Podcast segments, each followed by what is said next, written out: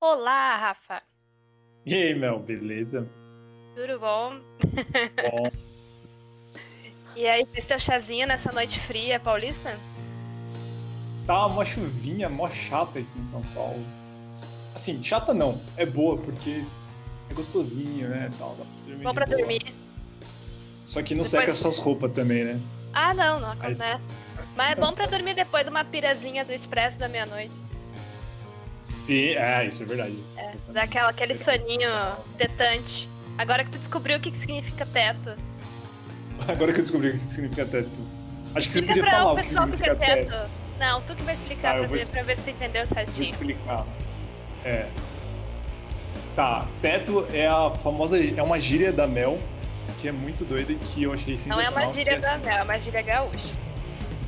Gaúcho, é, tá bom. Teto é. Eu não lembro o que significa. Significa que. Não é, não é aquela ideia de que você, tipo, teve uma puta ideia. É tipo, mind, é tipo um mind, mind, mind blowing, assim, não é? Ai, é mais ou menos isso, só que pode ser pro bom e pro mal, entendeu? É algo que te deixa muito, tipo, caralho, velho. Mas pode deixar um teto ruim, assim, tipo, puta merda, velho, sabe? Ou te deixar um teto muito bom, tipo, wow, sabe? Então, tipo, é um troço tetante, assim, é um troço que te deixa, assim, de teto, né? É a melhor definição pra É. teto. É bem É, recursivo. É, não, eu, assim, eu entendi. É, é, recursividade é uma coisa bem da hora. É verdade. aqui em São Paulo a gente, a gente tem uma que é meio. é- ela é sempre mais. mais de, de modo meio ruim, assim, que é teto preto. Que é tipo, você. A gente. Você teve um teto preto, você teve um momento de muito pânico, muito medo, assim, entendeu? Isso é um teto Mas também ruim. é muito. É um teto ruim. Mind blowing, assim. é. Isso mesmo. É verdade. Mas enfim, agora que a gente fez uma grande troca cultural e estamos um aprendendo o vocabulário regional do outro, né? O que é uma grande enriquecimento, aprendendo a linguagem do outro, né? o dialeto do outro. Aprendendo a se comunicar. É, exatamente. né? Aliás, a gente se comunica por quê, hein, Mel? Acho que isso faz parte do, do- do- do nosso tema de hoje. A gente, É, é um tema, mas não é um tema, né? Porque a gente, a gente tem dessas também. A gente tem, exatamente.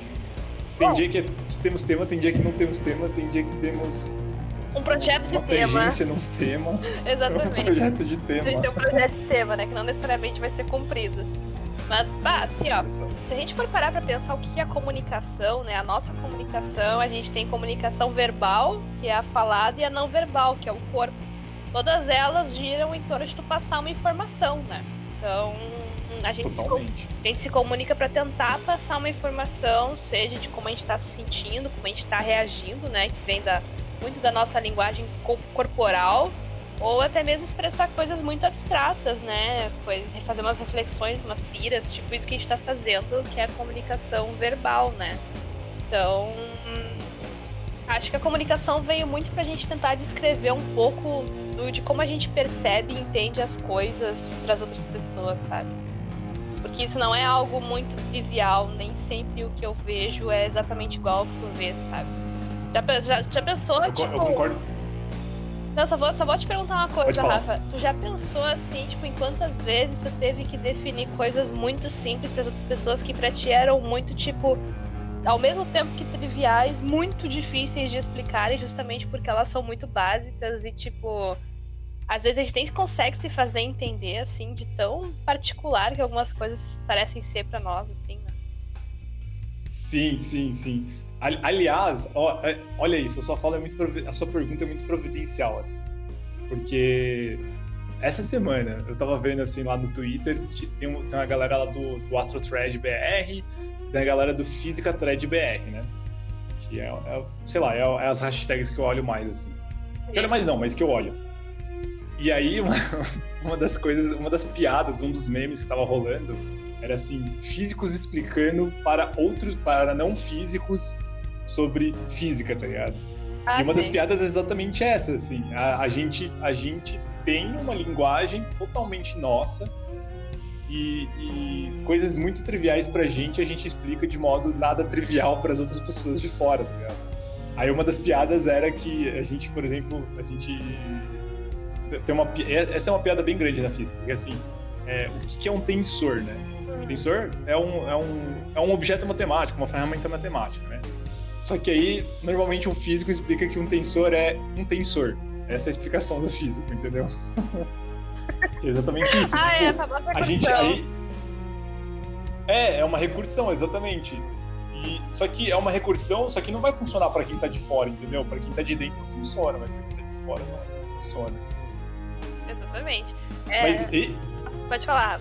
Tem, tem, um ponto, então, tem um ponto da sua fala que eu achei que é bem legal, que ó, aí é uma outra, é uma outra discussão que é mais ampla. Né? Que você falou assim, é, é quantas vezes a, a, a, comunicação veio de tal, de tal maneira para mudar, para a gente conseguir exprimir nossas, nossas ideias, nossas abstrações tal.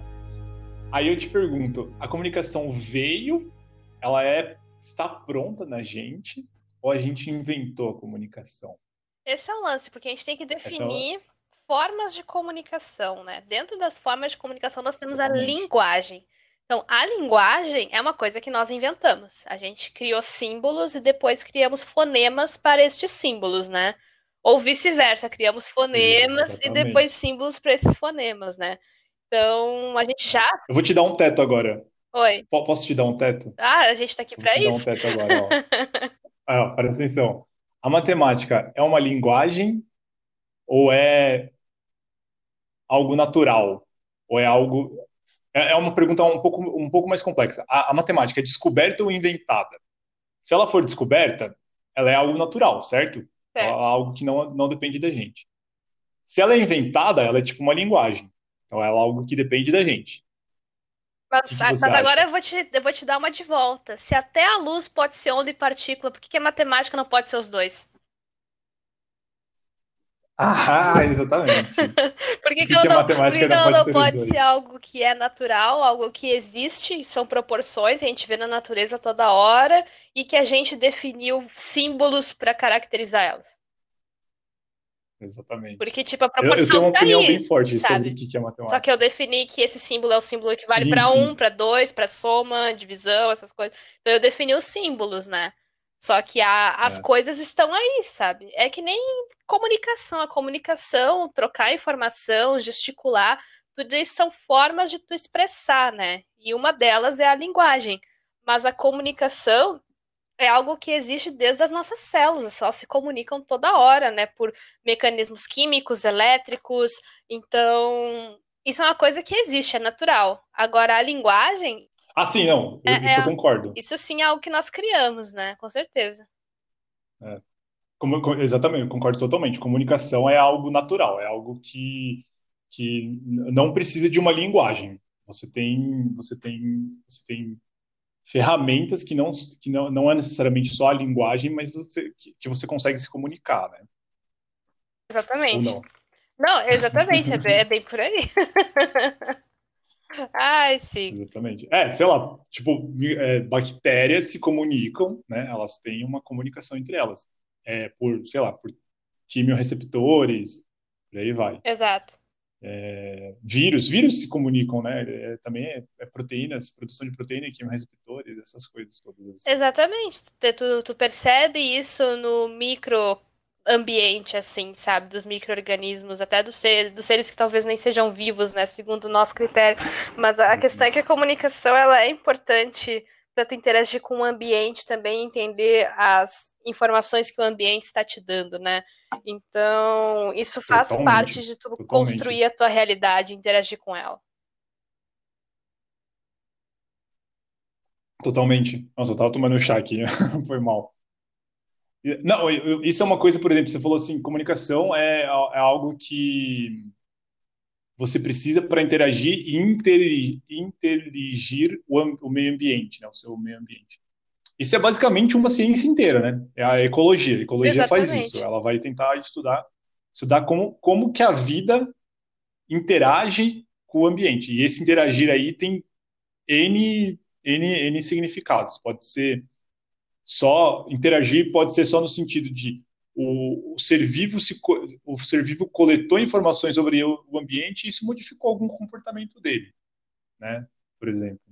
Exatamente. E aí, então, mas aí eu vou voltar, eu vou voltar no, no nosso dilema da matemática. Uma das coisas que a gente estuda em ecologia, em ecologia matemática é que uma das formas de você descrever esse tipo de comunicação, esse tipo de interação do, do ser vivo com o ambiente é através da matemática. Ah, concordo. Se isso está impresso no ser vivo, e se isso está impresso no ser vivo a, a, tantos níveis assim, existem, por exemplo, assim, é, é, mecanismos né, de, de, de interação entre comunidades de ser vivos, entendeu? Então, tipo assim, uma comunidade de ser vivo entre espécies, uma, uma, uma metacomunidade, uma comunidade de comunidades também, uhum. entendeu? Mas se isso está expresso assim tão naturalmente na matemática, se isso é tão fácil de, de ser descrito na matemática, a gente está descobrindo, tá inventando a matemática que está descrevendo isso? Ah, essa é uma boa pergunta, realmente, sabe? eu acho que o que a gente talvez. Eu acho que a gente está descobrindo. Eu, eu, te, eu tendo a, a, acreditar que nós estamos descobrindo algo que já está ali, entendeu? Já está funcionando, já está operante. Só que, como é uma coisa que ainda não é descrita, assim, de fato, a gente precisa inventar uma forma de trazer isso para nossa realidade, de trazer isso, tipo, para ficar tangível, para, por exemplo eu estou observando esse fenômeno, mas eu preciso que, quando qualquer outra pessoa que é diferente de mim, que tem diferentes vivências, diferentes formas de enxergar as coisas, veja essa descrição, ela entenda exatamente o que eu quero dizer. Então, eu acho que é essa descrição que ela é inventada, entendeu? Eu acho que esse é o rolê da matemática, assim. Porque ela, é, ela para mim, é um fenômeno muito sim, natural. Sim. Mas a gente precisa padronizar, né, numa linguagem e que qualquer entidade humana ou não humana entenda, sabe? Exatamente. É, é, eu acho que é um, é um, é um pouco é um negócio até um pouco a mais do que só a matemática, né? A, a realidade é isso, né? A gente, a realidade é a parte daquilo que a gente está interagindo do mundo e do, do espaço-tempo, né? E todas as coisas que a gente concorda que é a mesma coisa, né? Eu e vocês estamos concordando que estamos falando num podcast. É, exatamente. Isso é real, porque né? senão isso prejudica a nossa própria concepção de nós mesmos, né? Tipo, a loucura muito vem daí, né? Totalmente. né? Tipo, pô, eu tô aqui interagindo contigo, mas tu não interage comigo, eu, eu não existo, então. Eu até poderia pensar no primeiro momento que tá me ignorando, mas se daqui a pouco meus pais não interagirem comigo, ninguém mais no mundo interagir comigo, isso já é suficiente para levar uma pessoa a ter literalmente sintomas de muita loucura, assim, sabe? De um devaneio, um sim, distanciamento sim. total, assim, da sua realidade, sabe? Então a gente precisa constantemente ter esses feedbacks, né? Esse retorno é que nem um sonar, assim. Eu, eu sempre encaro a gente como um grande sonar, assim. A gente envia coisa, a gente precisa ter esse retorno para saber até onde a gente está, o que, que a gente está fazendo, sabe? Ter esse feedback de que eu existo e eu interajo nesse contexto, sabe? E, e consequentemente, Nossa, esse contexto totalmente. existe e interage comigo. Totalmente, exatamente. É, é, é um dado muito foda. É, a, a nossa, a nossa.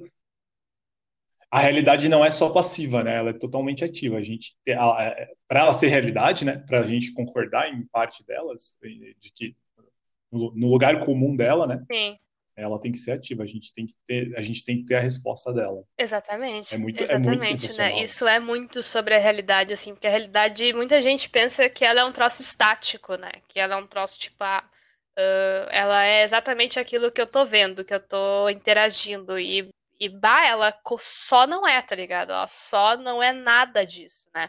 Tu, que é um físico, consegue explicar a natureza absoluta das coisas muito melhor que eu. E, e ela é completamente intangível ah, para nós. Não, pelo amor de Deus. Ela é muito intangível para nós.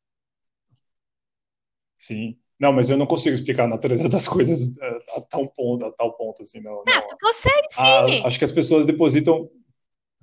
Não, mas acho que as pessoas depositam muito, muitos poderes na física. Não, que a física é que, não é tem. Que... Assim. E eu falo nesse sentido mesmo de poderes, tá ligado? De, de mas é o que, que eu tô dizendo. Que... Eu não tô falando você, eu não tô falando você, eu tô falando o senso comum. Não, assim. eu boto fé, boto fé. Desculpa, tá? Não, não, capaz. O que eu acho, assim, é que, tipo, não é, tipo, ah, o Rafa detém os poderes de entender completamente a natureza absoluta da realidade. Mas eu acho que entre todas as pessoas que estão presentes aqui hoje, que nesse momento é eu e tu, uh, tu é a pessoa mais qualificada para entender o que, que de fato é composto isso, sabe? Pelo menos em parte. Tipo, por exemplo, que cores e todas essas coisas assim que eu consigo determinar pela visão são comprimentos de onda, são estímulos fóticos, que o som do nosso podcast são vibrações mecânicas que precisam de matéria para poderem ser conduzidas. Que uh, Exatamente. Que toda essa sensação mecânica assim dos sólidos, das coisas, enfim, que estimulam o nosso tato, isso tudo é um processamento, né, que faz com que a gente atribua formas, texturas e tudo mais. Só que eu vivo sempre me perguntando se essas coisas realmente são isso, sabe? Tipo, eu fico fazendo um cenário assim como se eu fosse o gatinho do Schrödinger, tá ligado? Tipo, eu tô dentro de uma caixa e eu não sei o que tem dentro fora dessa caixa, assim, sabe? Então, tipo, tipo Matrix, assim mesmo, sabe? Uma hora eu acho que eu vou acordar e vou ver como é que são as coisas absolutamente, vai ser um grande mind blowing, assim, sabe? Tão tetante. Porque, tipo, na minha Matrix aqui, que é nessa realidade que eu tô aqui com vocês, eu sei que isso aqui é uma mesa, que isso aqui é um teclado, que isso aqui é um computador, que isso aqui é um copo de cerveja, eu sei, eu sei disso tudo. Eu estou nesse ambiente, esse ambiente é muito meu também. Só que a questão é o que, que está por trás disso, tá ligado? Que nem um computador, tu vê as pastas, o desktop, o que que tá por trás? Ah, é números, é zero e um. Isso é um troço muito intangível, sabe? Eu faço computação e é muito abstrato para mim entender que todas as coisas complexas que eu faço são quantificadas em 0 e 1, um, sabe? Tipo, vai se fuder, tá ligado? É muito bizarro. Exatamente, é muito louco isso. Tem um, tem um cara, eu não sei se você conhece o Slavoj Zizek. Acho que eu não conheço de nome. Ele é. Ah, ele é um. Ele é tipo assim, ele é um filósofo. Ele é, ele é moderno, assim. Ele tá vivo até hoje, ele tá velhão, tem uns 70 e tantos anos. Hum. E ele é tido, assim, como um, o, o, primeiro filósofo pop, assim, porque ele, ele usa, né, de muito de, de, de do cinema, é, de formas diferentes de comunicação para falar sobre filosofia. E o estudo dele, né, o estudo dele é, é, é exatamente isso. Qual, qual, quais são as linguagens que a gente utiliza para descrever a realidade, entendeu?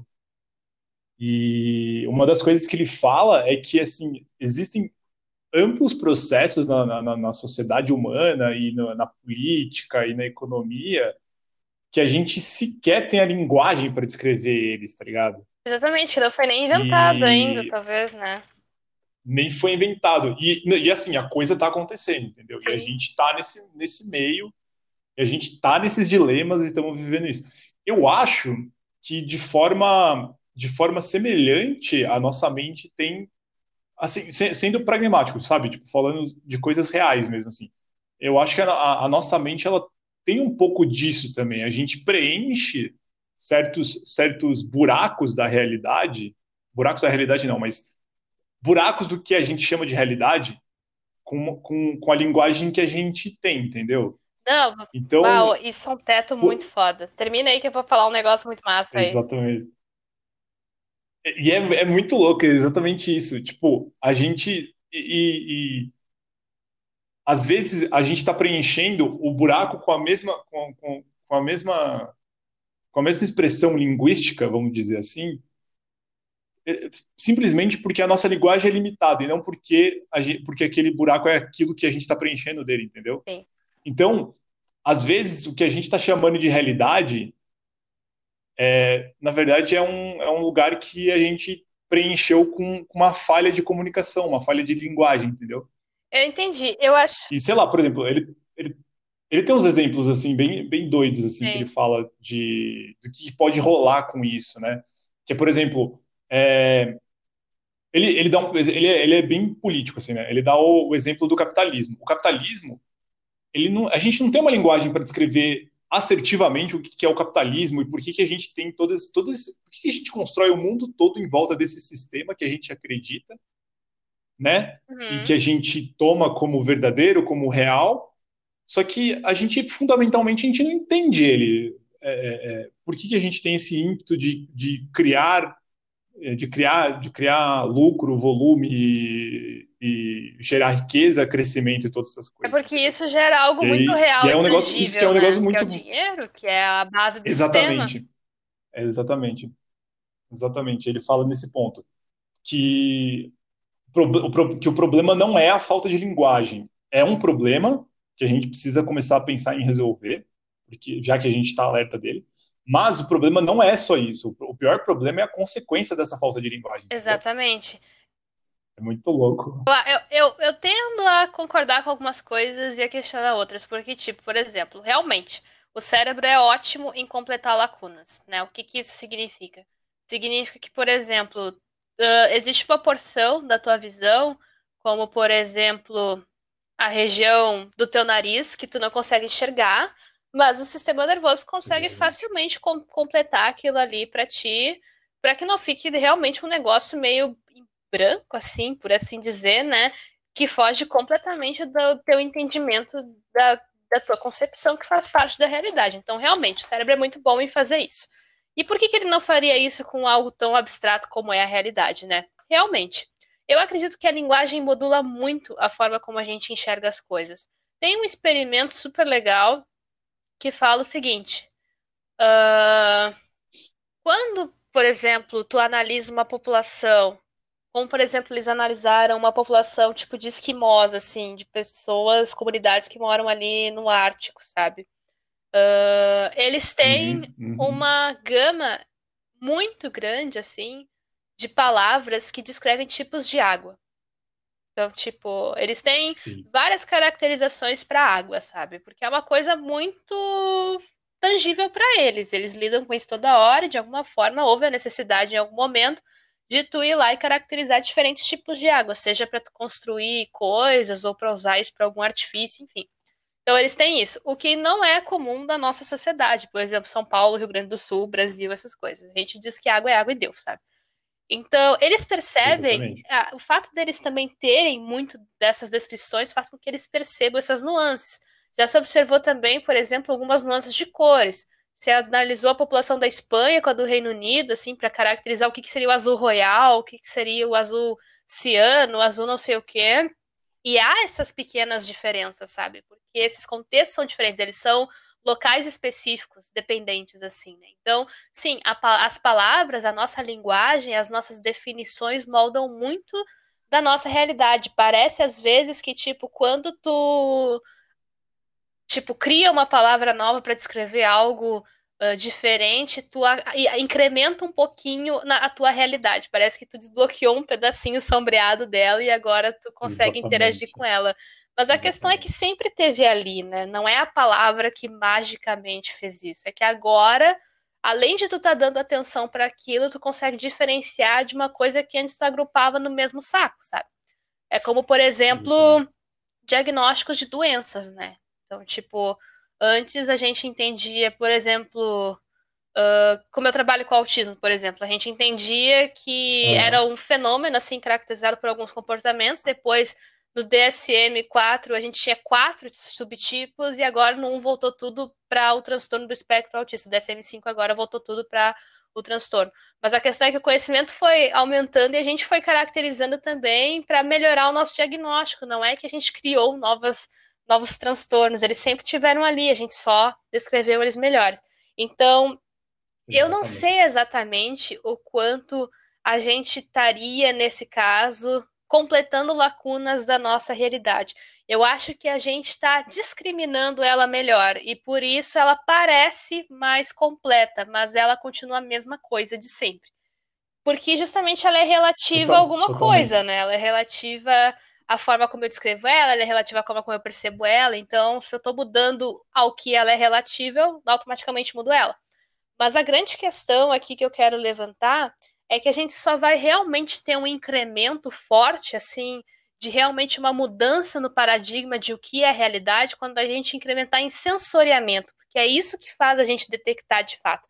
Então, por exemplo, quando a gente construiu telescópios, quando a gente construiu mecanismos que pudessem detectar ondas gravitacionais, por exemplo, a nossa realidade mudou drasticamente, porque agora a gente tem esse evento que acontece e que vai nos dar respostas sobre a nossa realidade que a gente se encontra, que é o universo. A gente agora com, sei lá, raios-x, raios gama, a gente consegue ver nuances de eventos cósmicos que antes a gente não via. Isso vai incrementar muito Exatamente. na nossa concepção. Então, realmente, eu acho que é quando a gente. O ganho dessas lacunas não é para mim sobre as palavras, isso só discrimina melhor o que nós estamos fazendo. O ganho vem do sensoriamento, porque daí a gente consegue ver o que a gente não vê naturalmente, sabe? Sim, sim, totalmente. Eu, eu concordo totalmente. Eu acho que isso também não. É, eu concordo totalmente com isso. Eu acho que isso não elimina o fato de que podem haver né, esses buracos né, na realidade que a gente não vai ter linguagem para descrever ela, mas eu concordo totalmente que isso é muito verdadeiro também. O, o, quando, conforme a gente avança né, em pesquisa, em ciência, em entendimento do mundo, a gente tem mais, eu vou usar, sei lá, um termo a gente tem mais granularidade do que, que é a realidade, né? A gente consegue descrever ela com mais, com, com, mais precisão em pontos que sempre estiveram ali, mas a gente não tinha a precisão para conseguir descrever eles, né? Exatamente. O, o, não sei se você conhece o Marcelo Glazer, físico também, ele tem uma uhum. metáfora muito legal sobre o, o que, que é a ciência, né? O que, que é a ciência.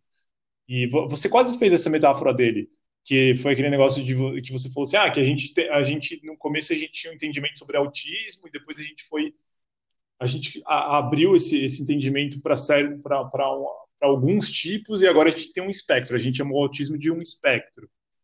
E porque agora a gente tem capacidade de descrever esse espectro. Ele sempre esteve lá, mas agora a gente tem capacidade de descrever. Então agora ele se tornou real para a gente. Exatamente. E isso, e aí o Marcelo Glazer, ele, isso é uma analogia perfeita, assim, do que, que é, do que, que é a ciência e como a ciência se desenvolve. O Marcelo Glazer, ele tem a, a, a metáfora que é assim, a ciência é uma ilha num mar de dúvida.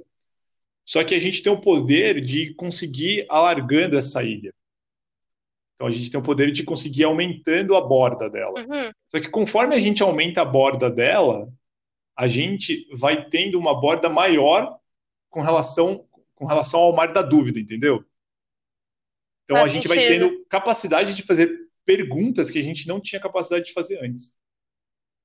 Não, realmente. A realmente. gente vai tendo mais dúvida e ter mais dúvidas é, é o processo de, de, de, de, de conseguir descrever melhor a realidade, né? Eu acho que esse, esse é, o, é, o, é a grande sacada assim, dessa metáfora. E, e para mim é um, é um, pode ser uma visualização bem simples do que, que é a ciência. A ciência a é ciência isso. É, é exatamente isso. Né? Vai. Né? Exatamente. A gente está expandindo de pouquinho em pouquinho o, o, nosso entendimento da realidade, a nossa granularização da realidade, a nossa, a nossa definição da realidade, né? Exato. E, e, é um processo contínuo. Tipo, por isso que a gente precisa de, sei lá, a gente precisa de tanta gente dedicada a isso, entendeu? Porque é, é, é, é, é, um, é um empreendimento do ser humano, né? Da sociedade. Exato. Não um empreendimento da Mel ou do Rafa. Sei lá, eu, eu se eu ficar aqui, é, é, sei lá, viajando no máximo possível, eu não vou conseguir descrever tudo que eu, que eu penso que eu posso descrever. Né? Não, com certeza. Ou que, ou que... E requer. O avanço é muito pequeno. É justamente porque a gente tem percepções diferentes que a gente enxerga pontos diferentes. Então não tem sentido a gente fazer Exatamente. isso sozinho, porque a resposta nunca vai ser completa, né? Vai muito ao encontro também da multidisciplinaridade, né? De como ela é relevante em N aspectos. Então, eu concordo, eu fui contigo na real, porque, tipo. Uh a ciência avança com isso e nós também, né? O nosso cérebro ele se remodela, ele, uh, como é que eu posso dizer? Ele é plástico, né? Ele tem essa característica de plasticidade, de poder se adaptar a diferentes coisas e tudo mais, justamente por causa desses eventos que nos desafiam, né? Que fazem com que o nosso ambiente mude e ele tenha que se readaptar a isso. Então, dessa forma, Totalmente. Eu acredito que quando a gente cria essas dúvidas, quando a gente se questiona nesse tipo de coisa, isso é um desafio e isso incute naturalmente da gente fazer esses eventos de plasticidade, eventos, enfim, de todo tipo, para justamente a gente se adaptar, a gente se remodelar e dessa forma a gente conseguir respostas que a gente no, normalmente não conseguiria, né, Rafa? Que a gente normalmente não chegaria nela se a gente não fizesse as perguntas certas, né? A ciência é muito sobre também fazer perguntas certas.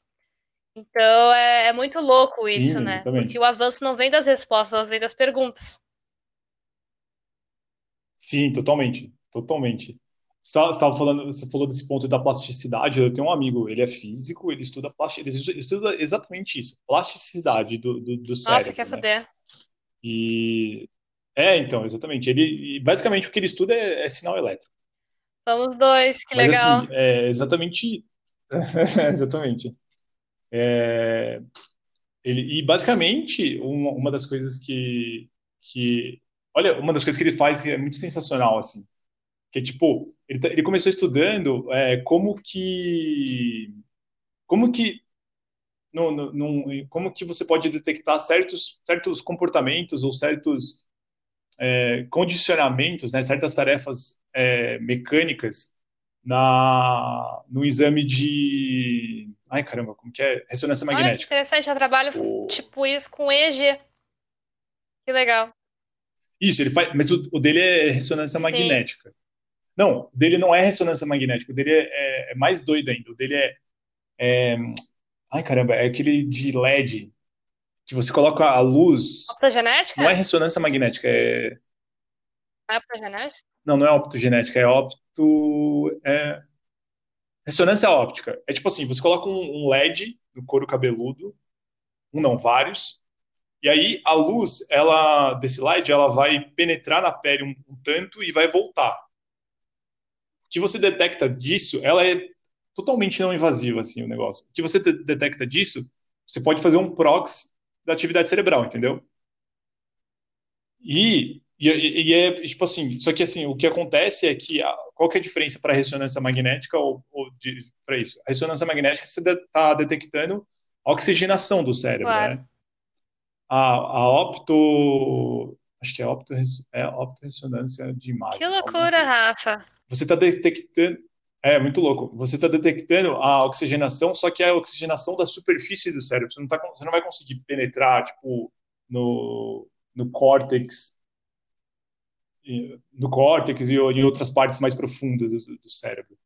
Só que o, o trabalho dele é, é muito doido, assim. O trabalho dele é, tipo, ele vai pegar todo esse, todo esse sinal que você vai gerar com isso, vai ser, tipo, um- uma cacetada de sinal elétrico, e aí se transforma isso em né, bits, basi- basicamente, zeros e um. E aí, de tudo que você pegou disso, você usa várias técnicas de análise de sinal e você vai tentar puxar aquela tarefa que você deu para ele. Então, por exemplo, um, um dos trabalhos dele foi tentar localizar, tentar mostrar dentro desse, desse tipo de sinal, né, a, uma tarefa mecânica. Era uma tarefa lá de bater um martelo, um negócio Sim. assim. A pessoa só fica batendo o martelo e aí você tenta captar isso. Porque, tipo, é, uma, é um calibrador da coisa. E aí, a pesquisa dele foi avançando, ele tem um negócio muito louco, ele foi tentar estudar membros fantasmas, Nossa, sim. que é aquele, que é aquele negócio das pessoas, da, tipo, a pessoa perdeu E um ela membro, continua mas sentindo ela ele. sente um membro ainda, porque... Isso, por- porque é exatamente isso, né? O, você sentir um membro seu não tá inteiro membro ou não, tá no seu cérebro, né? Exatamente. Exatamente, porque tu ainda. E, Porque tu perdeu o membro, mas a questão é que tu ainda tem os neurônios que processam ele e eles estão tentando se adaptar a isso, né? É algo muito rápido, né? Exatamente. Exatamente. E aí, por que que tudo. E onde isso se liga com plasticidade? Ele tenta estudar como que você induz um sinal que consiga é, dar a essa pessoa uma condição de vida que não que, que, que seja melhor sem ter um membro, entendeu? Sim. Só que só com, com, com uma interação não invasiva no cérebro dela, entendeu? Exatamente. E- É, por, porque na verdade, né, tipo, tudo são estimulações. Então, se tu consegue acertar essa estimulação, se tu consegue de alguma forma fazer isso, tu acaba conseguindo não necessariamente ter uma invasividade para isso, né? Tu tá auxiliando com que Exatamente. esses neurônios, a partir dessa comunicação, se realinhem, vão para outros pontos, né? Muita gente faz muita fisioterapia, assim, voltada para essa questão uh, para tu justamente estimulando outras partes, recrutar esses neurônios que estão meio que ali de bobeira, né? Não de bobeira, né? Mas ali sem aquele membro que eles normalmente estão computando informações para ir para algo que realmente está sendo mais estimulado, porque é isso que o cérebro faz, né? Exatamente. Ele, então, por exemplo, e aí voltando na, na, parte da linguagem, uma das coisas que ele faz é estudar a plasticidade da linguagem Sim. também. Com esses sinais. Nossa, que interessante. Que é. Porque tem isso, né, também. A gente, a gente fala várias línguas, né? Não várias, mas sei lá, eu falo português e inglês. Mas o que eu falo em.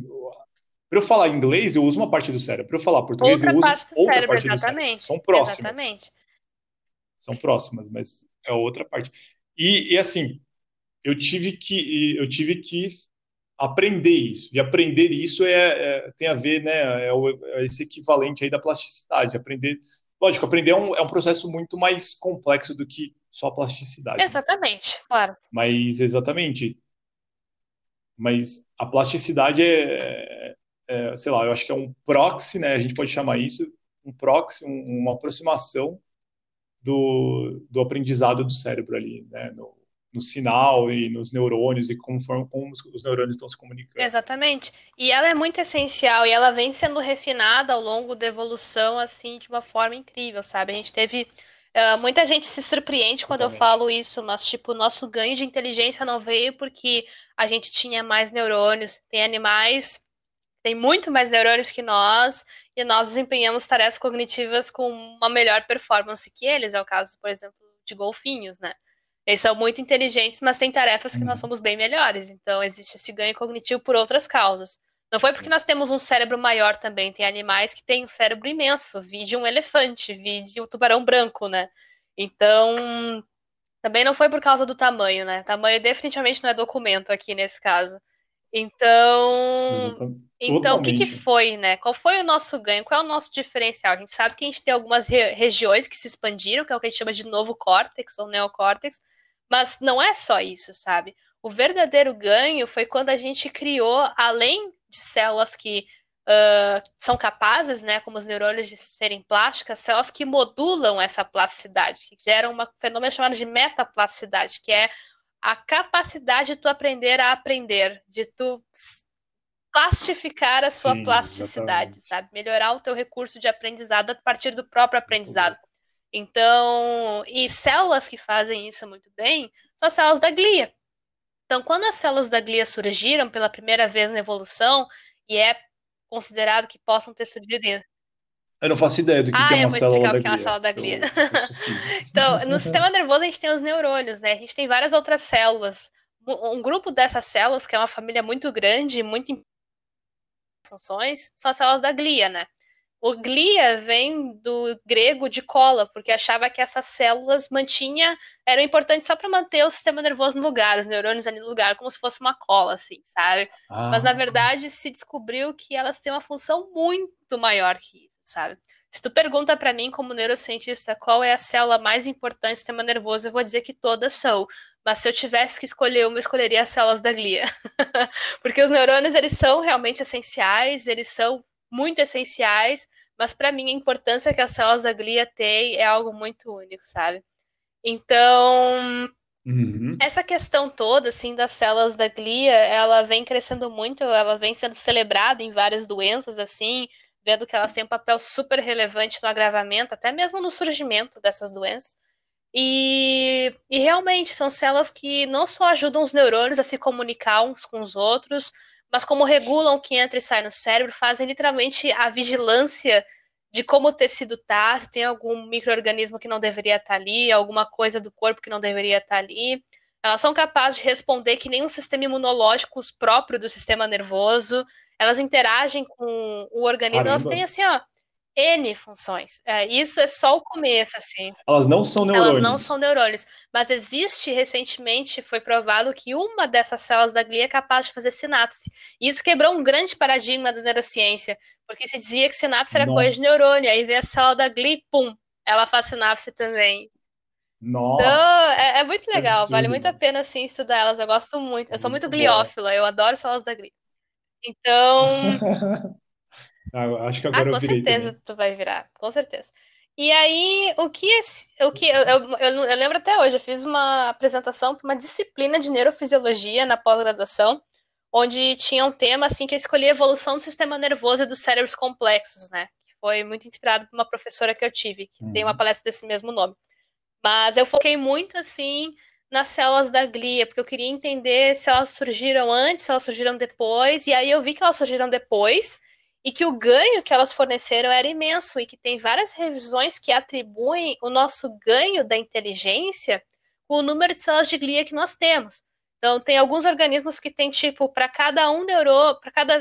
Uh, como é que é? acho que é? Para cada seis neurônios, tu tem uma célula da glia. Isso te dá um ganho X. Agora, se tu tem um outro organismo que para cada um neurônio tem duas, Tá? Para cada uma glia tu tem dois neurônios, uma coisa assim, é um ganho muito maior, porque tu começa a ter uma glia para cada vez pequenas populações, até tu chegar na proporção que para cada neurônio tu tem uma célula da glia específica ali para interagir com ele, sabe? Então, é essa proporção, é essas Caramba. razões que conferiram um ganho absurdo, assim, em cognição, inteligência, em capacidade de aprender ou aprendiz a, a aprender melhor, Uh, fora outras coisas. É claro que não foi só isso, mas isso foi muito preponderante, assim, né? Uma coisa muito marcante da nossa evolução e a gente já conhece um pouco sobre isso. Então, isso é super importante. Agora nem lembro que eu tô falando sobre isso, mas, mas a questão é que, tipo, acho que tu começou a falar. Você tava falando por causa da, da, da capacidade de aprender a aprender. Exato. Né? A meta, a meta então, isso é super. É, bah, eu fico pirando muito assim sobre esse assunto, porque porque quando a gente olha as coisas sobre. E as células da glia são isso, né? Elas, elas são, pelo que eu entendi do que você falou, elas são a, a, as células que modulam a plasticidade do cérebro, né? Elas vão tentar, tent, elas vão tentar não, elas vão tentar ninguém tenta na natureza. Todo mundo quem tenta se estrepa na natureza. É, elas vão modular como o cérebro vai se adaptando ou vai se adaptando ao ambiente e, e, e modificando so, so, so, seus, suas interconexões e suas, suas formas de aprendizado. Exatamente, né? né? E, e essas células é elas têm um papel relevantíssimo nisso, então fica aí a informação, né? ah, eu gosto muito, poderia totalmente, falar a noite inteira totalmente. sobre elas, porque bah, elas são muito fodas. Puta merda. Tá, então, uma coisa que você estava falando lá no começo era, era de que o no, a gente pode. A gente, o, no, o nosso metatema, né? É o tema do o tema, tema exatamente. Tema de hoje. eu adoro fazer, eu adoro fazer meta piadas. Piadas com coisa de meta, não é uma piada de piada.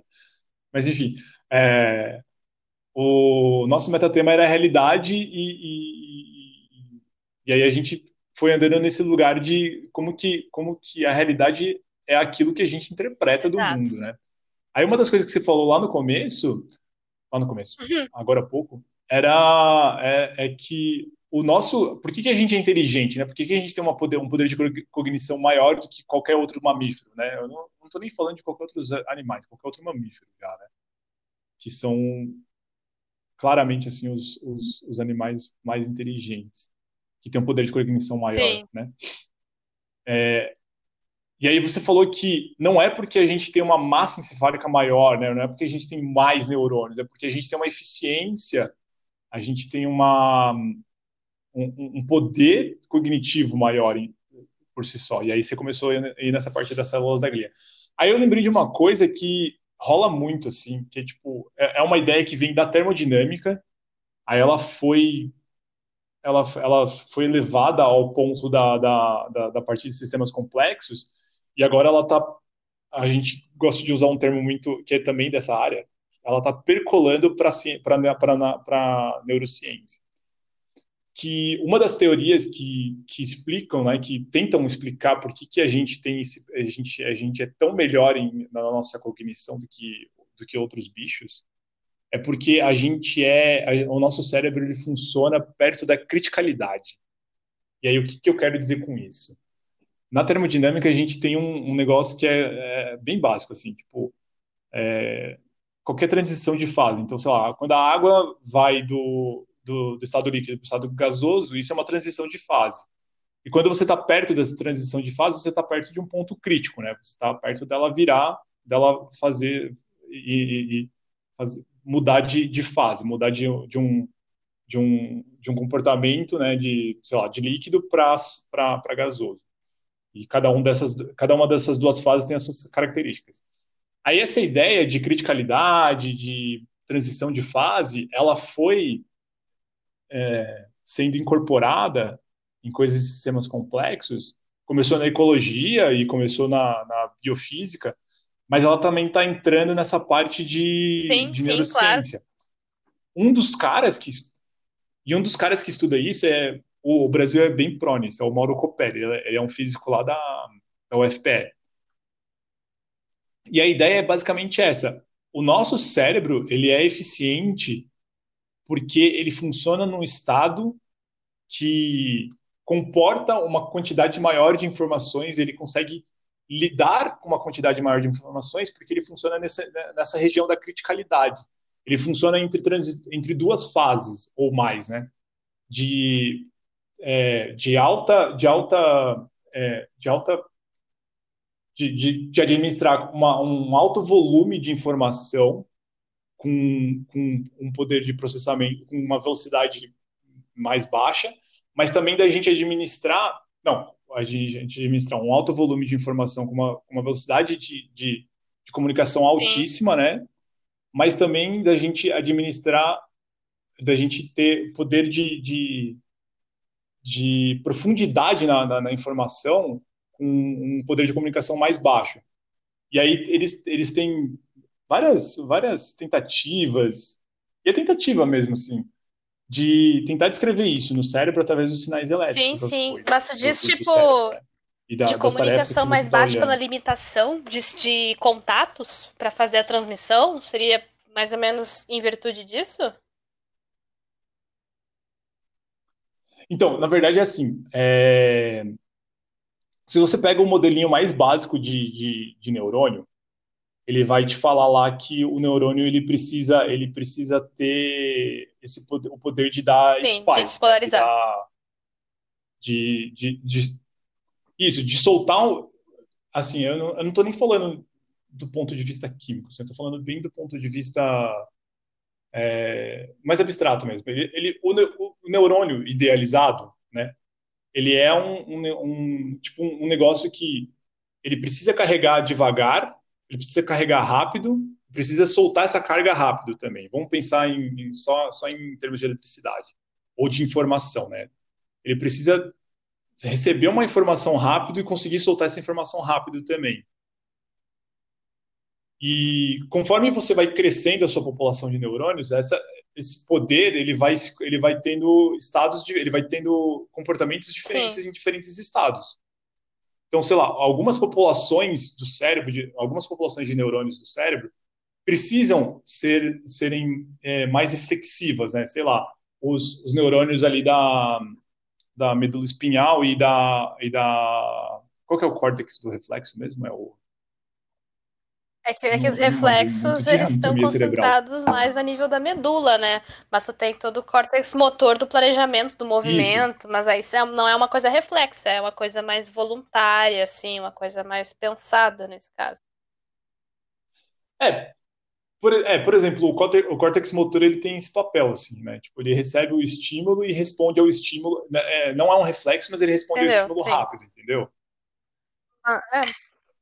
E, sei lá, os, os neurônios da medula, eles são muito mais fodas em fazer isso. Eles assim, é porque tu tem menos caminho para tu percorrer. Então, não é porque tu tem uma limitação de contato, é a distância que o sinal percorre. Porque na, na parte dos reflexos, tu, além de ter um sistema interno e localizado ali na medula que não precisa acender para o sistema nervoso, ele tem poucos caminhos, né? Ele tem, por exemplo, o reflexo de estiramento, que é quando tu Uh, o reflexionamento não, reflexo aquele quando tu pisa numa taxinha, num, num, pedaço de lego e tu tem que, tipo, levantar o teu pé porque dói, porque lesiona, sei lá. Então tu faz a flexão da perna, né? Então, para tu uhum. fazer isso, tu precisa de um circuito bem simples, onde tu vai flexionar a perna, mas não a outra, porque se tu flexionar as duas, tu vai pular e cair, tá ligado? E não é isso que tu quer. Então, tu tem que flexionar uma e inibir a flexão da outra, ou seja, estimular os músculos extensores da outra, né? Então, dessa forma, é um sistema muito simples. Agora, o caminho que, por exemplo, a dor desse estímulo faz também é rápido e vai para o sistema nervoso, porque é importante a gente perceber algo que pode potencialmente lesionar o nosso corpo o mais rápido possível para evitar danos, né? Então, então, eu acho que essa sim, complexidade é meio abstrata também, sabe? Essa complexidade não, essa comunicação baixa, porque depende da circuitaria que tu está se referindo. E ainda assim, tu pode ter um caminho muito longo para ser perseguido, para até chegar na região que tu quer, mas se ele for altamente mielinizado, ou seja, se o, o local onde o estímulo elétrico vai percorrer para até chegar no outro neurônio for bem isolado, de forma que o negócio vá muito rápido, sem alguma perda, alguma coisa desse gênero, tu tem um ganho de velocidade absurda também, né? E isso foi uma coisa que as células da glia proporcionaram na evolução, né? As células que são capazes de fazer essa mielinização, esse isolamento fizeram com que a gente pensasse mais rápido, respondesse mais rápido, sem precisar aumentar o nosso cérebro para isso, sabe? Sim. Então eu acho que depende, sabe? Eu acho Sim, que aqui é aquela coisa. Para um modelo matemático é bom, descreve, Não, depende, sabe? Totalmente. Tu meio que tipo categoriza isso, trabalha com isso, sabe? Mas eu acho que quando a gente vai olhar assim na biologia o que acontece, acho que é aquela coisa da gente descrever, da gente usar palavras para tentar entender. No contexto da biologia, talvez precise de mais descrições do que na matemática, onde talvez precise pelo menos entender e fixar algumas variáveis, como elas são isso, para poder modular uh, aquela dinâmica, né? Sim, exatamente. Então, é que assim, o ponto deles, ele é um, ele é um pouco, é, a gente chama um pouco mais, a, a, um nível um pouco mais alto. Ele não está falando do neurônio em específico, ele está falando de certas regiões do cérebro e certas, e certas populações de neurônios. Então, tipo, a gente tem, a gente, sei lá, a gente tem vários lóbulos no cérebro, eles precisam se comunicar. Cada lóbulo tem um, um, um, um cada lóbulo tem uma população de neurônio, elas têm um padrão mais específico de comunicação entre elas e um padrão um pouco diferente desse, desse de comunicação entre elas para fora delas, entendeu? Porque você precisa ter, porque sei lá, as tarefas que você vai processar num lóbulo ou num corte, numa parte do cérebro, é, precisam e, e, esses neurônios estão de, dedicados a, essa, a, a, esse processamento, eles precisam se comunicar mais rapidamente entre eles, mas eles precisam se comunicar melhor para os neurônios de fora. O ponto deles é que o cérebro ele, ele deve ficar, né, assim, se a gente for tentar modelar o cérebro como somente como um sistema é, é, é de, de eficiência de transmissão de informação, é que ele deveria ficar algo no, no, nessa região crítica, nessa região da criticalidade ele teria que ser, em certos momentos, e aí entra toda a história da plasticidade, ele teria que ser em certos momentos subcrítico, certos outros momentos ele teria que ser crítico, em certos outros momentos ele teria que ser supercrítico. Porque cada uma desses, desses pontos ele estaria transicionando entre duas fases, né? Uma, uma fase mais de, de, de processamento de informação e uma fase mais de, de uh, devolução, é, não é devolução, de. É, nesse sentido um pouco de reflexo assim, da, da informação ou de Sim. resposta a estímulos, né? E, e aí a gente entra naquele papo muito louco que a gente teve lá no. Acho que. No Sobre o quê? De, não, não foi no primeiro episódio. Foi, foi, foi quando a gente estava ah, tendo tá. a ideia de fazer o. Foi no episódio piloto. Que não, o episódio piloto não gravado. Acho que foi no, no, sei lá. Pode ser, é, deve ter sido algum áudio. É, enfim. Que a gente, a plasticidade tem a ver com isso também, né? De, de a gente ter estados de consciência ou estados de cognição, né? Diferenciados. A gente, sei lá, a, é, não é só consciência, de cognição. É que tu tem como dissociar a descognição a da consciência pensa... também. É, não tem como, né? Não tem como, exatamente. É, lá, porque a cognição ela surge de estados de consciência, né? Então, tu não tem cognição se tu não tem um estado exatamente, operante de consciência, exatamente. tipo uma pessoa morta, sabe? Então, é. não tem acho, acho muito difícil associar. Mas assim, o ponto o ponto da, da, da, da, teoria crítica do cérebro é, é uma hipótese, né? não é nem uma teoria, é uma hipótese, né?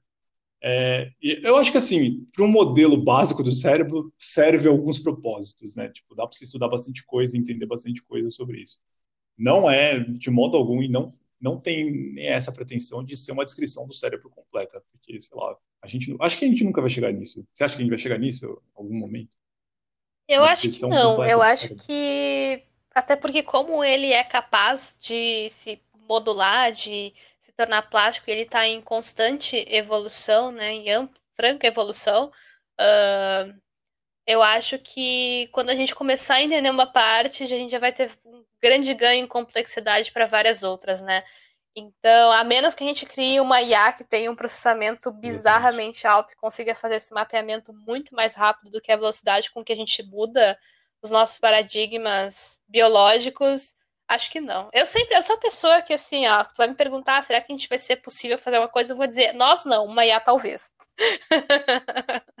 eu deposito muito da minha fé não na humanidade, mas sim nas IAs que a humanidade talvez possa construir. Não, tá, é. Eu, eu acho que eu sou. Não, eu sou, eu sou menos desesperançoso com, com, com isso, porque uma, uma das brincadeiras que eu faço é assim, você coloca qualquer coisa não ASCII para ASCII, né, aquela aquele conjunto de símbolos mais primitivo, mais primitivos não, mais abrangentes, né?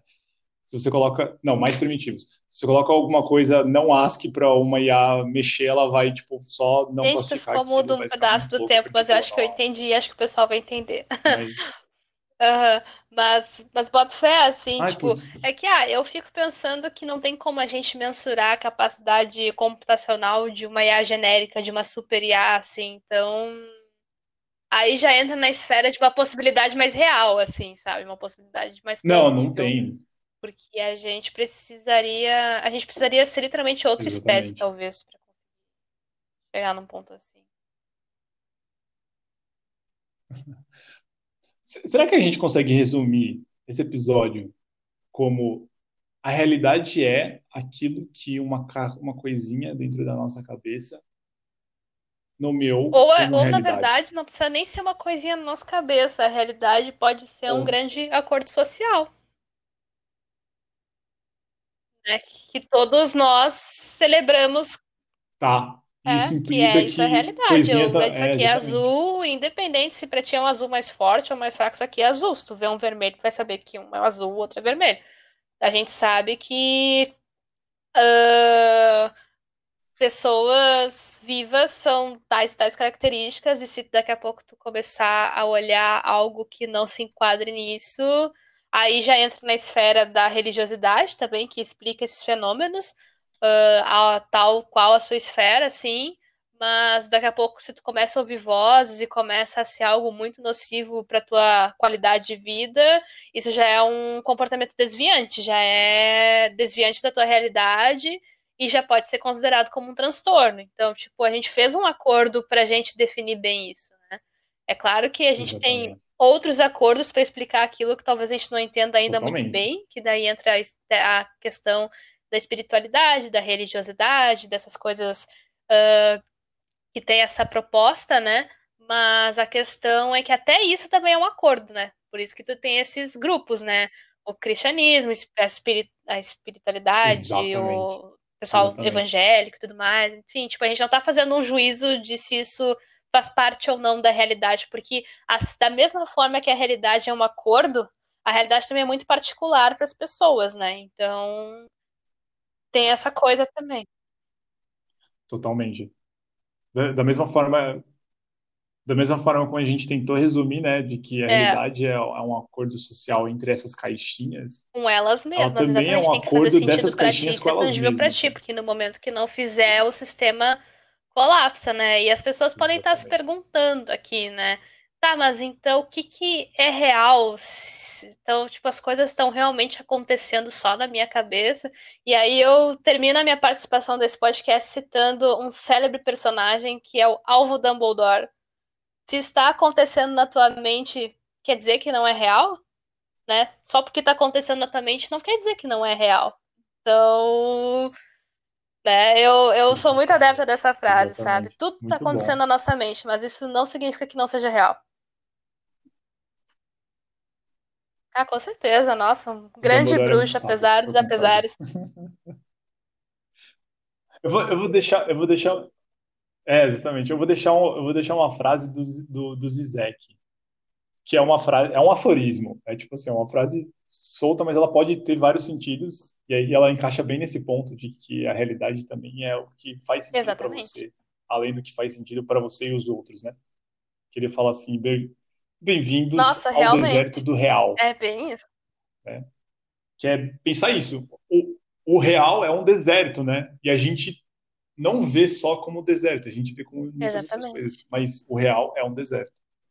Não, mas Bom, pra sei mim, lá, isso é uma dentro daquilo minha. que eu entendo como realidade, pra mim faz bastante sentido. Não me causou estranheza nenhuma. Eu acho que, que é bem isso, assim, sabe? Bom, sensacional. Mais um, mais um episódio Sensacional, tentante. Mel. Agora que estamos jogados. Exatamente, exatamente. Agora que estamos jogados no, no deserto do real e com, com, com essas coisas todas dentro da nossa cabeça É, somente, exatamente. que significa que também é real, E seguir a gente próximas, do outras realidades. meia-noite e ir embora para outras realidades. Eu, Ah, eu vou seguir para uma realidade Que é importante sonífera, também, né? É um baita realidade estado de de consciência esse do dormindinho. É, exatamente. Então, boa noite, Rafa. Boa noite Sim, todos. Até a Muito bom. próxima. Falou. Boa noite.